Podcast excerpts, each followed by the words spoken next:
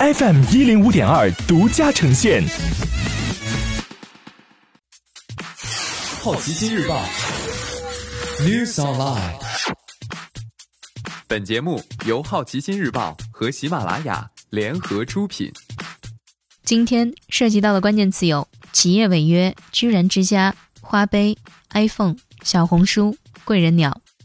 中国企业违约飙升至创纪录的一百八十六亿美元。彭博数据显示，今年中国境内企业违约规模已经达到一千三百亿元人民币，打破了去年一千两百二十亿元人民币的记录。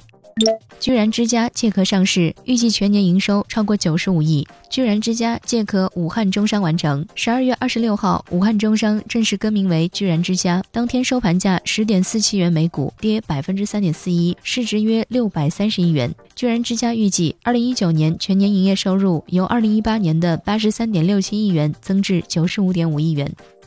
支付宝花呗还款日可调整。二零一四年十二月二十七号，支付宝花呗正式上线。花呗五周年之际，支付宝宣布对一年以上用户开放调整额度和还款日。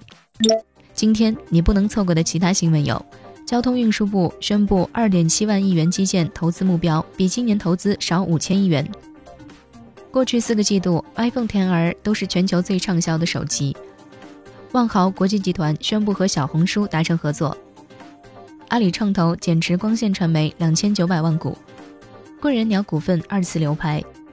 以上就是今天好奇心日报 New Sunlight 的全部内容，也欢迎你把刚才的收获告诉周围的朋友。好奇心日报 App 高颜值新闻媒体，让好奇驱动你的世界。我是施展，下次见。